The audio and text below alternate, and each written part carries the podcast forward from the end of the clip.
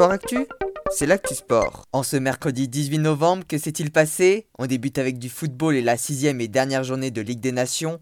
La France s'est imposée 4 buts à 2 face à la Suède grâce à un doublé d'Olivier Giroud, d'un but de Benjamin Pavard après un festival de dribble de Marcus Thuram et d'un but dans les dernières secondes de Kingsley Coman.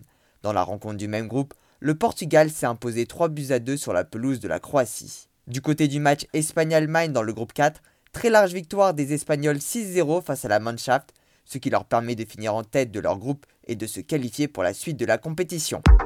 En handball, troisième journée de Ligue européenne, Montpellier s'est imposé 23-22 en Croatie face au club de Nassis et Toulouse s'est incliné 32-37 sur le parquet des Margaret Fivers en Autriche. En tennis, suite de l'ATP Finals, dans le groupe Londres 2020, Stefanos Tsitsipas s'est imposé face au russe Andrei Rublev et dans le groupe Tokyo 1970, victoire de l'Allemand Alexander Zverev face à l'Argentin Diego Schwartzmann. On termine avec de la voile et le vent des globes. Alex Thompson est toujours leader et il a traversé cet après-midi l'Équateur. Voilà pour les actualités du jour, à demain dans Sport Actif.